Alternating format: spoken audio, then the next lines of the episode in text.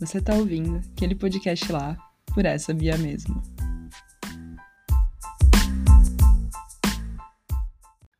E aí, rapaziada? Espero que tudo bem por aí, apesar do apocalipse.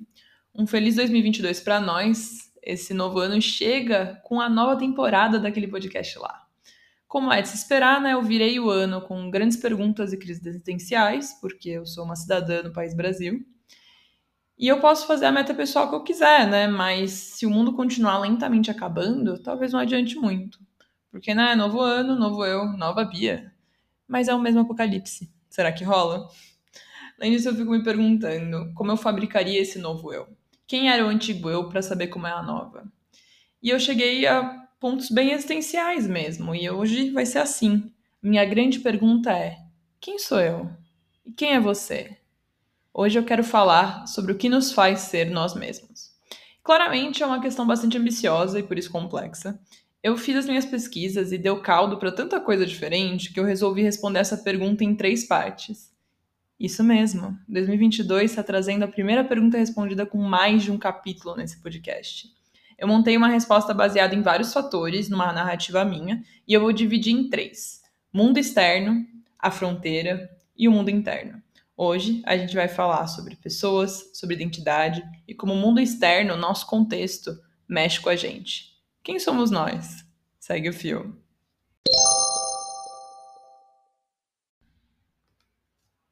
Vamos lá.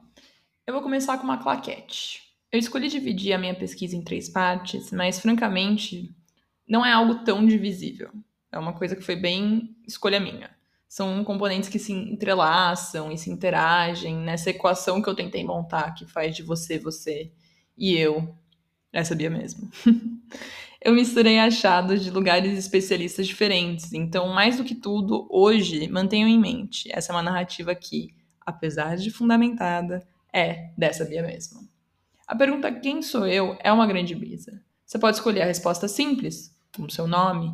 Você pode buscar outras coisas que compõem quem você é. Você pode falar do seu signo, se você é pessoa de signo. Você pode falar da sua família, se você sente que isso é algo relevante. Você pode falar do seu tipo sanguíneo, que é importante você saber e provavelmente é importante as pessoas ao seu redor saberem também. Você pode meter filosofia, genética, o que você quiser, para tentar entender o que compõe o seu indivíduo. Mas o interessante é que toda essa busca por identidade individual é muito contemporânea, tá? Então, uma vez eu vi num documentário, que eu já falei aqui, que vocês deveriam olhar, que se chama Salto Livre da GNT, que o conceito de indivíduo é historicamente construído. Então, essa questão individual é muito recente. A pergunta quem é você tem uma resposta diferente para cada época. Talvez 200 anos atrás, você dissesse o seu sobrenome a história da sua família, o terreno que você vive, sabe? Aquela coisa meio medieval, fulano de tal lugar. E hoje, talvez você responda, você se sinta melhor representado, sei lá, pelo seu arroba nas redes, sabe uma coisa assim? Eu não falo isso julgando, eu acho que às vezes a gente faz uma curadoria nossa nas redes que podem traduzir a gente muito bem. Onde a gente busca a identidade vai variar, inclusive a forma que a gente experiencia essa identidade também. Por isso que para entender quem somos, a gente precisa entender onde a gente está e de onde a gente vem. Nós, o que tem dentro da nossa cabeça e o que se passa pelo nosso corpo, não tem significado sem o contexto em que a gente vive. Contexto inclui cultura, inclui comunidade, inclui família. E é por isso que essa é a parte 1 da nossa análise de quem somos nós. A gente vai começar com o mundo lá fora. E para ilustrar, que eu acho que é sempre bom eu vou contar uma anedota, tá? Tenho uma amiga que mora na Europa e ela namorou um finlandês uma época, um ex dela. E eu conheci o menino, né? Ele era claramente muito europeu, assim, visualmente, sabe? Loiro, muito branco, aquela coisa muito europeia. E também na vibe, se é que é possível explicar isso. E eu cometi o erro de, quando eu conheci ele, complementar com um abraço. E o menino ficou em choque, assim, parecia que eu tava abraçando um corpo congelado, em síncope, assim, dava pra sentir o músculo retesado, foi horrível. Fui pro beijinho, né, dei aquele meio abraço, foi horrível. No fim deu tudo certo, ele não morreu de constrangimento e a gente teve outras interações que foram menos horríveis. E mais tarde, ele me contou uma piada que para mim foi uma janela para quem ele era, assim, foi muito bom para mim entender. A pergunta era: como se diferencia um finlandês extrovertido de um finlandês introvertido. O introvertido fala olhando para os próprios sapatos, né? Só que a finlandesa introvertida está olhando para o meu tênis. O extrovertido fala olhando para os sapatos da outra pessoa. dá para pegar a brisa, né? Então já dá para ver que culturalmente a timidez é tratada de uma forma que, por exemplo, para nós brasileiros, e se você não é uma pessoa brasileira, estou lisonjeada que você está ouvindo, né? Superando aí a barreira linguística. Mas para nós pessoas brasileiras, mesmo que você entenda ou seja uma pessoa tímida, esse grau de extroversão barra introversão, assim, esse espectro é completamente diferente do que a gente entende. E diferenças culturais não são novidades, né, num mundo globalizado. A gente sabe que existe. Mas eu realmente acho que quando a gente está imerso na nossa própria cultura, a gente esquece o quão definitivo isso é para nós, né, para quem a gente é. Eu posso ser muito diferente da minha amiga fulana, mas a gente está provavelmente num espectro muito mais próximo e distinto de uma pessoa de uma cultura completamente distante da minha, como, sei lá, Finlândia, né, como finlandês. Tem uma acadêmica chamada Erin Meyer que desenvolveu uma análise muito foda. Ela é professora de uma escola de negócios em Paris e ela se especializou em relações de trabalho globalizadas. E como é de se esperar, né, trabalhar com pessoas de outros países gera atrito. E não é por serem times diferentes, horários diferentes, reuniões remotas, interesses diferentes, apesar disso provavelmente ter efeitos. A grande questão são os atritos culturais.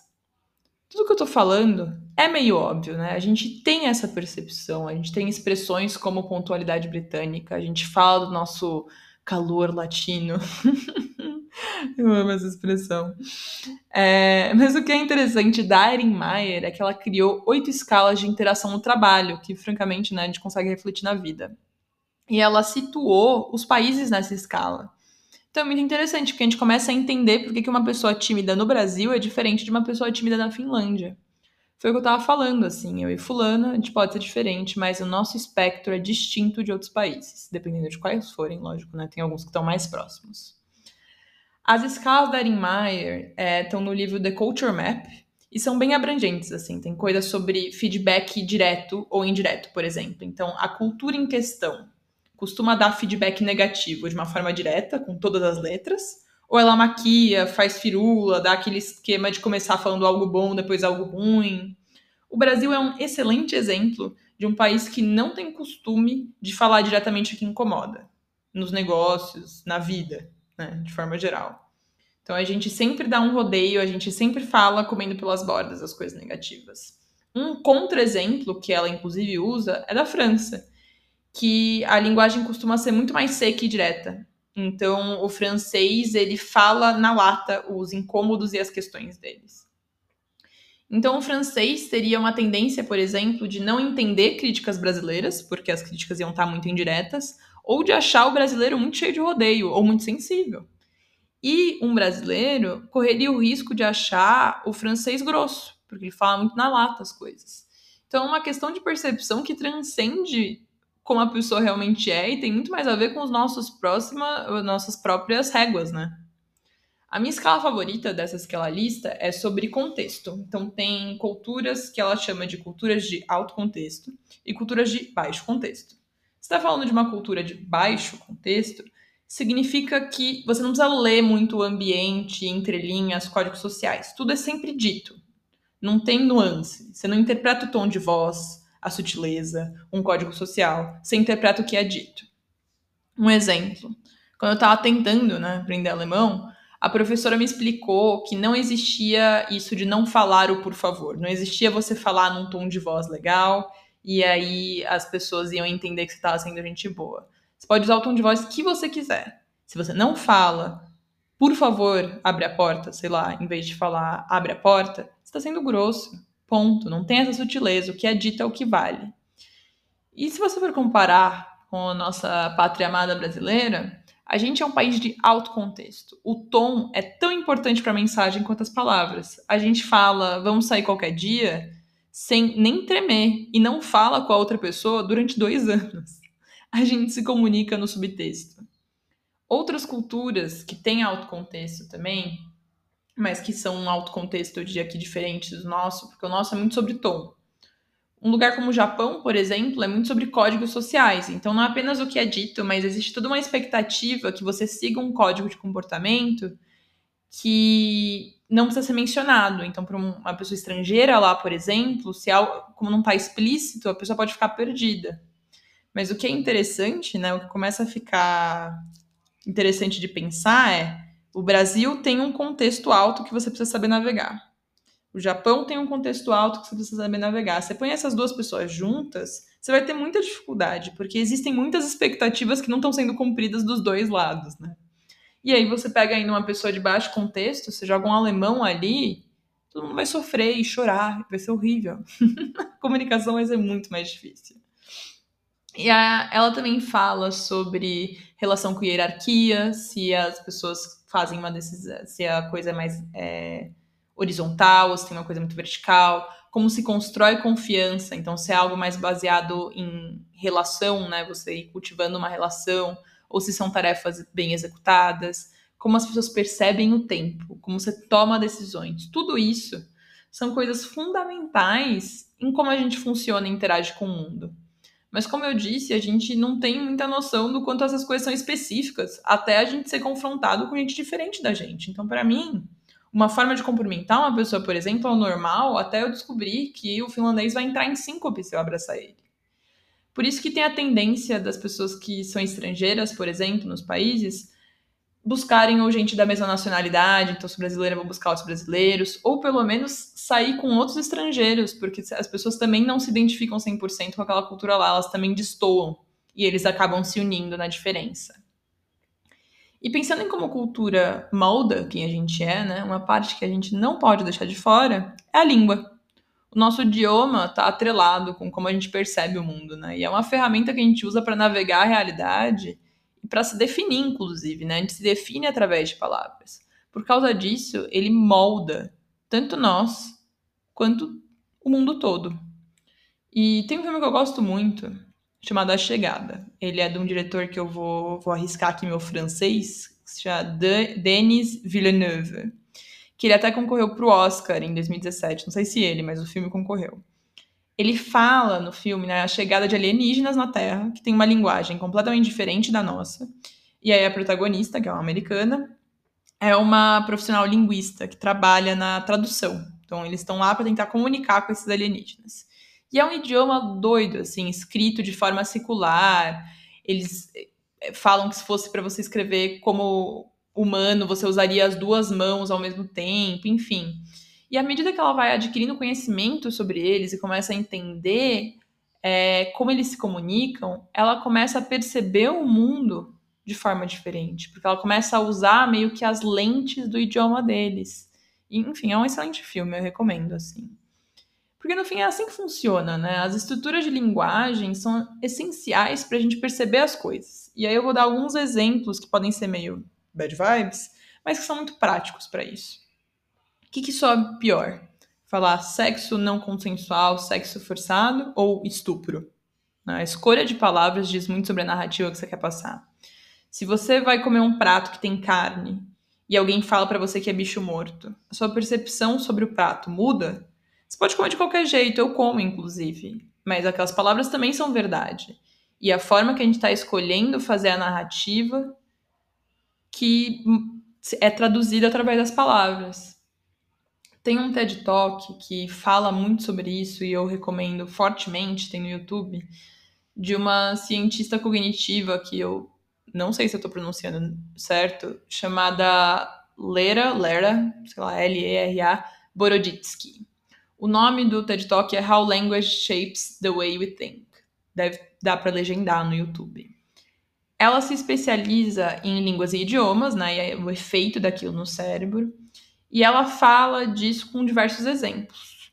E o meu favorito é de uma comunidade aborígene da Austrália, que são os Cook Tayori. Eu acho que se pronuncia assim, eu já peço perdão desde já.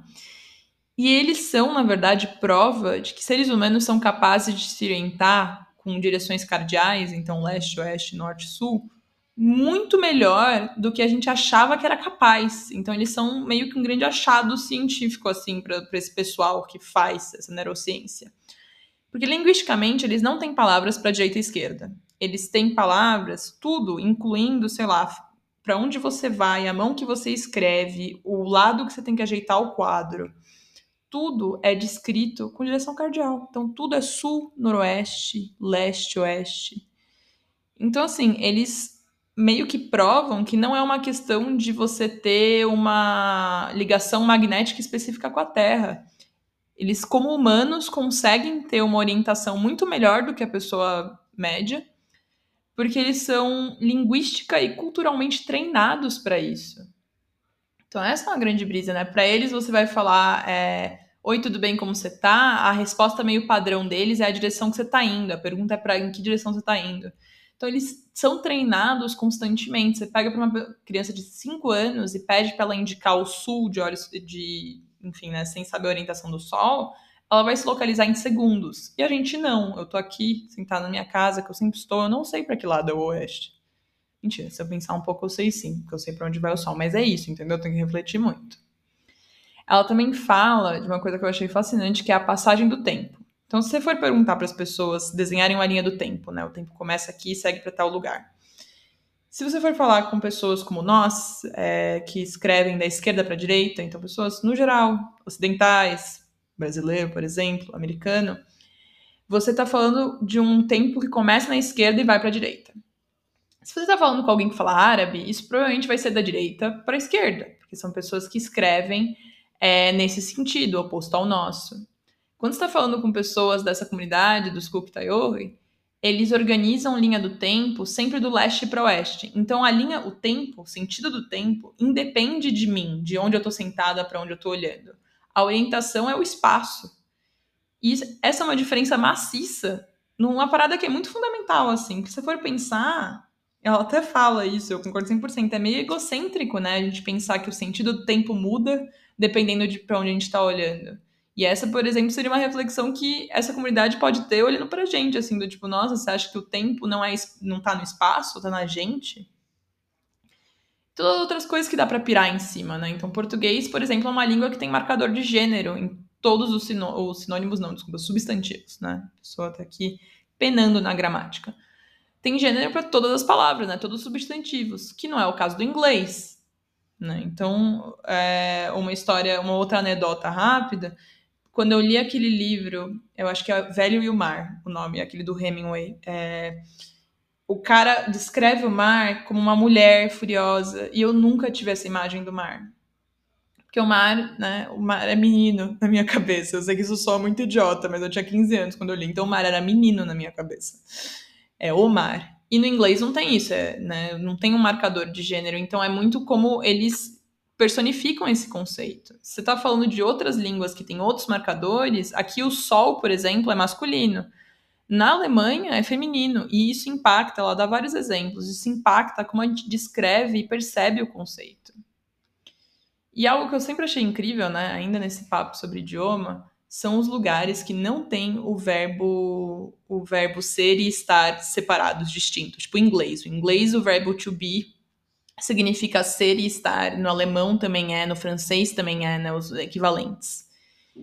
E aí você fala, né? No português você tem que distinguir que eu tô triste, né? Estar triste é um estado.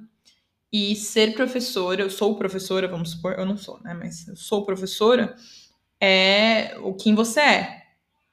E isso é muito interessante, assim, porque na verdade você não quer dizer que você vai ser professor para sempre, né? Você pode deixar de ser professor. E você pode ser uma pessoa meio inerentemente com uma tristeza, assim. E não é porque algo passa que você não é aquilo, que aquilo não é algo seu. Eu já, eu já entrei muito fundo, assim, nessa brisa. Inclusive, já escrevi um texto sobre isso, quem tiver curiosa. Tem no, é, no Medium, essa minha mesmo. O texto é Ser e Estar. Mas essa é uma grande reflexão, assim, porque são pequenas coisas que são muito definitivas para a forma que a gente vê o mundo, mas a gente não percebe porque é a nossa realidade, a gente está imerso nisso. E, assim, né? pensando em tudo que foi falado agora, já deu para cobrir bastante coisa da nossa pergunta, né? Então, se você me falar agora quem é você, se defina, eu teria que começar respondendo que eu sou brasileira, paulistana, inclusive, que é algo importante também. Que eu sou falante nativa de português, que eu vivo no século XXI. E se a gente for pensar, inclusive, no século XXI, na contemporaneidade, como que isso me impacta? Já dá para jogar na mesa a internet, assim, diferença gigantesca que é a, ter sido a geração que começou a entrar em redes sociais, ter sido a geração que começou a vivenciar essa forma de consumir conteúdo, quantidade de informação. Tudo isso tem um impacto muito forte na nossa identidade, porque inclusive parte da nossa identidade são as coisas que a gente gosta e a forma de consumir isso mudou. E aí, né, também dando o próximo passo, que eu só quis falar brevemente da parte da contemporaneidade, quando a gente sai desse contexto maior e começa a pensar no que é mais imediato, a gente chega nas pessoas, nossa família, nossa comunidade, nossos amigos. E isso é muito interessante também, no geral, assunto de terapia. Tem um episódio daquela série né, é, explicando, a, explicando a temporada de mente. Eu sempre falo da explicando do Netflix aqui, então assim, me patrocinem. É, que é um episódio sobre personalidade.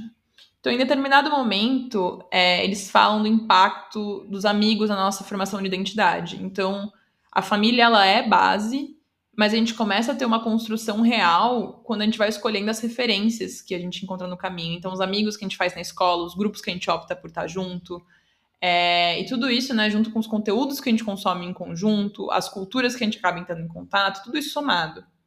E a família, ela tá extremamente presente nos anos formativos da nossa identidade, né? Então a gente tem um monte, inclusive, de suposições meio prontas, enlatadas. Então, é, falar que filho único tende a ser mais egoísta, ou falar que uma pessoa que é irmão mais velho ou irmã mais velha tende a ser mais cuidadoso com os outros, tem esse papel de cuidar, o, o mais novo é mais aventureiro, é, o irmão do meio é tímido, né? Porque ele é meio apagado no meio de uma família. É muito interessante a gente pensar nessas coisas, que elas podem não ser definitivas, mas elas dizem muito de como a gente percebe isso.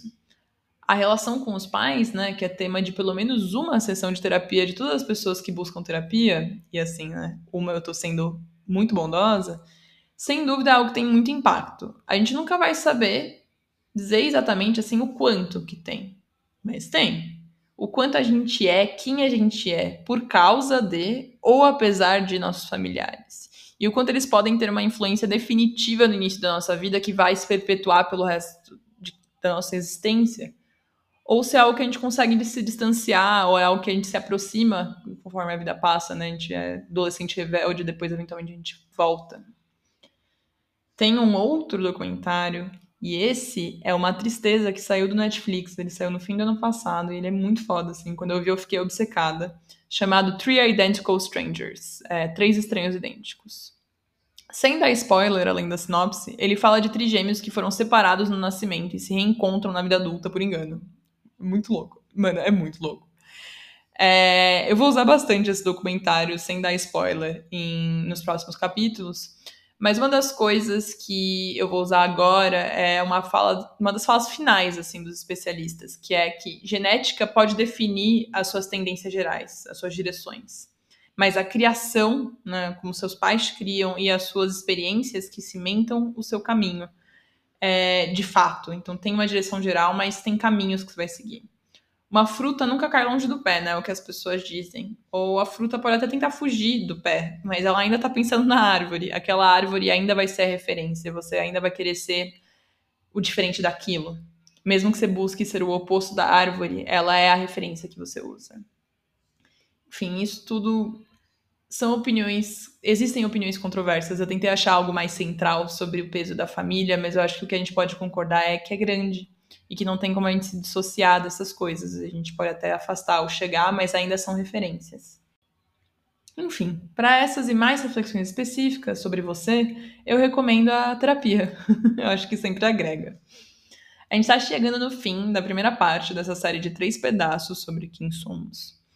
E o início da nossa resposta, né? Então, da minha, no caso, porque eu sou diferente de você. eu sou brasileira, eu sou paulistana, eu sou parte da minha família, que aí eu posso falar por um tempo, porque ela, inclusive, é grande. Inclusive, é grande, é ótimo, inclusive, é grande. É, eu sou falante nativa de português, eu sou contemporânea do século XXI, da geração pioneira digital. Assim se encerra a minha análise sobre quem eu sou a partir do mundo lá fora. Nos próximos episódios, a gente vai ver a fronteira, que é o nosso corpo e a genética, e a gente vai ver o mundo de dentro depois, no terceiro, terminando a análise com tudo que se passa na nossa cabecinha. E eu sei que existem muitos outros fatores que você pode até ter sentido falta, que são sim definitivos para quem a gente é, mas muito deles eu escolhi vincular ao nosso corpo.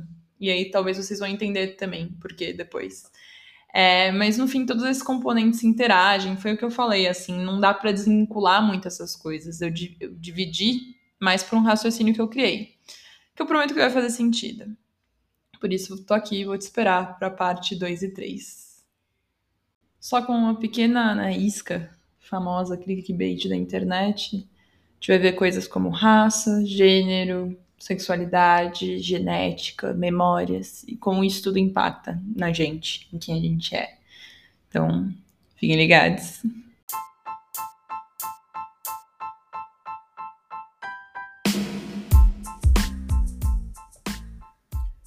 Foi um prazer, time. Eu sou essa Bia mesmo. Quem sabe você não me ouve mais por aí, naquele podcast lá.